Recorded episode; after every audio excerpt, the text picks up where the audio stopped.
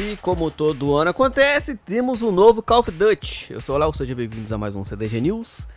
E hoje, no caso, hoje, hoje, ontem, do dia da gravação, do dia da publicação, mais um rumor se concretizou, pois a Activision, em conjunto com a Sledgehammer Games, anunciaram oficialmente o novo jogo da franquia Call of Duty. Call of Duty, Call of Duty. Se você não entendeu o que é Call of Duty, procura aí no YouTube Call of Duty Halo 3 para você entender esse meme que é fantástico. O Call of Duty Vanguards, Van, Vanguards.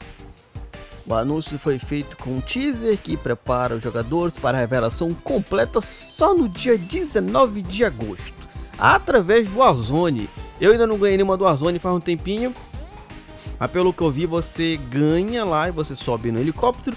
E aí o último que fica leva um tiro de um sniper lá e aparece um personagem lá. Uh, dia 19, o trailer completo será revelado para o mundo às 14h30 horário de Brasília.